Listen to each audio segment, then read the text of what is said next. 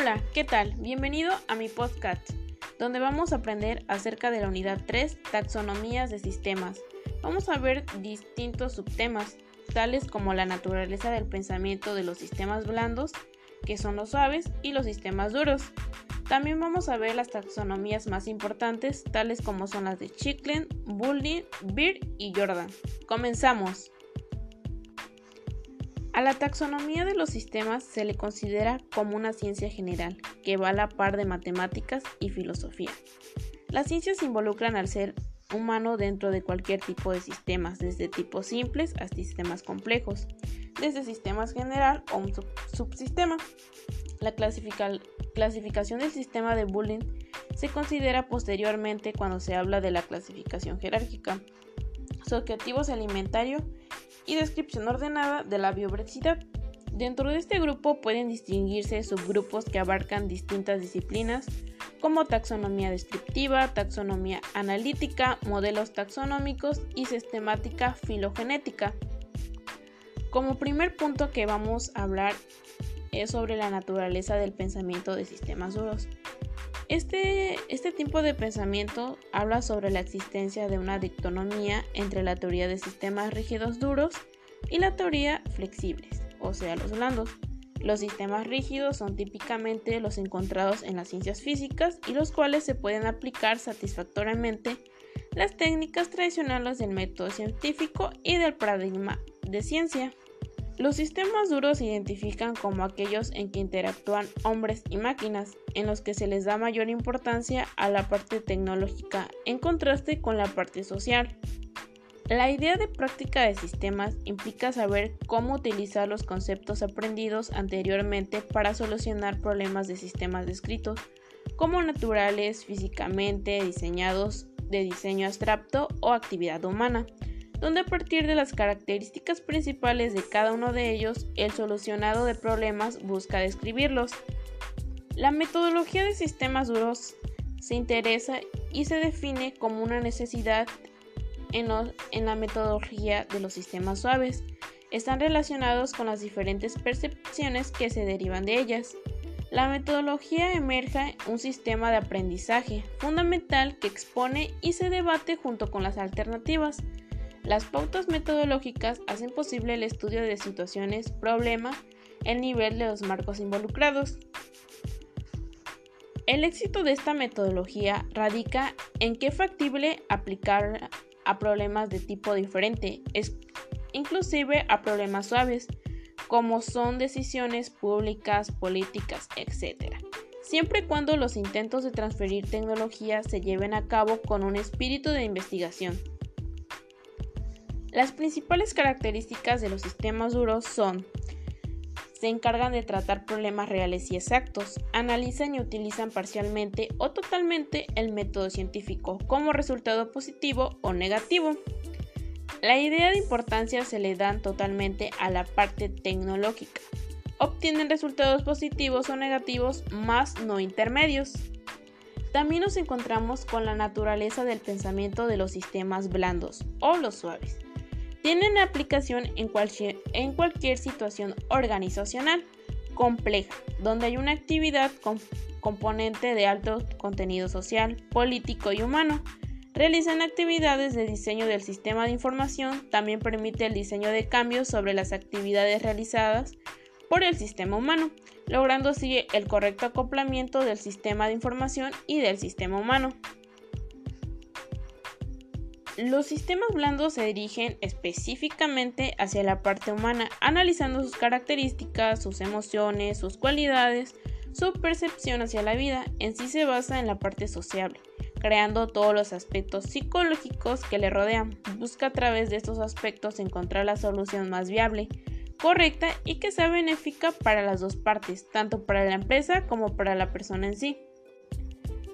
Nos encontramos con diferentes taxonomías, la primera taxonomía de cual hablaremos es la de Bowling, que plantea que debe haber un nivel en el cual una teoría general de sistemas pueda alcanzar un compromiso entre el específico que no tiene significado y lo general que no tiene contenido.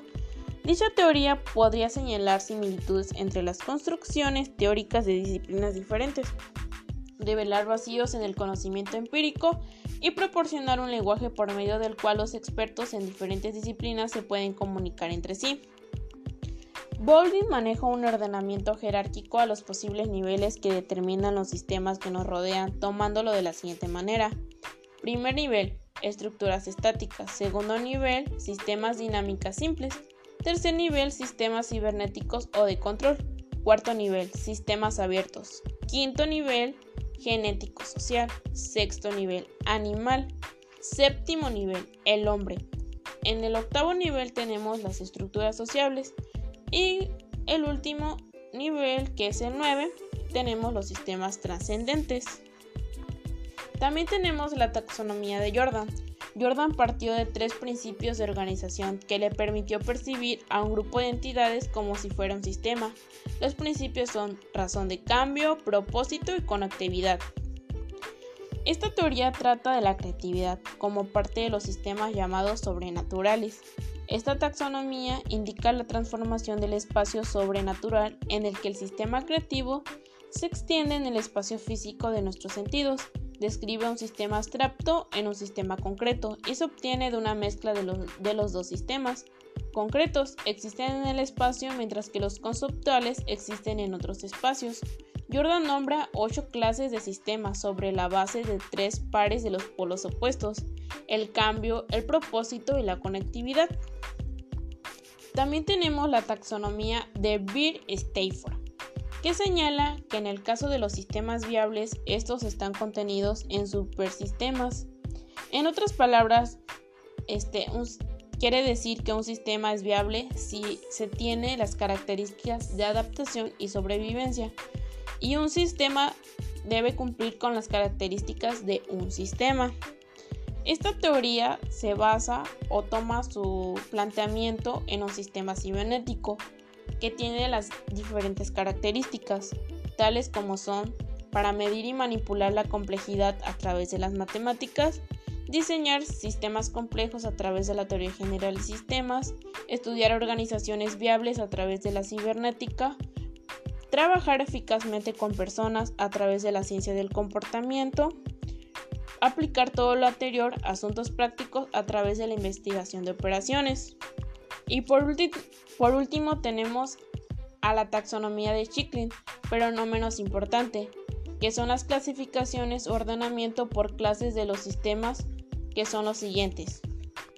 Sistemas naturales es la naturaleza sin intervención del hombre. Uno de estos ejemplos son las reservas naturales y el universo. También tenemos los sistemas diseñados, que son creados por alguien, tienen propósito definido. Un ejemplo de ellos son los sistemas de información o un carro. También tenemos los sistemas de actividad humana que contienen organización estructural, propósito definido. Este, un ejemplo de este sistema podría ser una familia. También existen los sistemas sociales, que son una categoría superior a los de actividad humana y sus objetivos pueden ser múltiples y no coincidentes. Ejemplo, una ciudad o un país. Sistemas culturales, sistemas formados por la agrupación de personas, podría hablarse de la empresa, la familia o el grupo de estudio de la universidad. Sistemas trascendentes. Constituyen aquello que no tienen explicación. Un ejemplo es el Dios o la metafísica. El sistémica inglés Peter Chicklin señaló hace más de 40 años que lo que necesitamos no son grupos interdisciplinarios, sino conceptos transdisciplinarios, o sea, conceptos que sirvan para unificar el conocimiento por ser aplicables en áreas de, que superan las trincheras, que tradicionalmente delimitan las fronteras académicas. Así pues, Chicklin organizaba los sistemas según su importancia y sus características.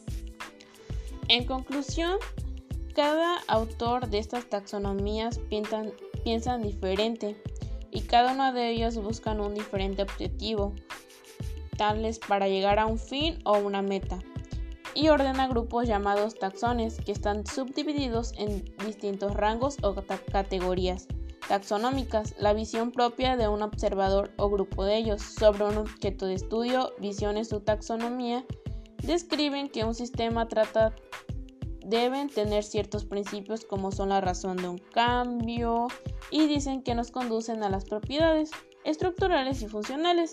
Asimismo, percibe a los sistemas como una razón de un cambio que va desde una parte estructural a un estado dinámico que funcione, también que tenga como objetivo una meta específica, donde indiquemos la transformación del espacio sobrenaturales a un espacio físico.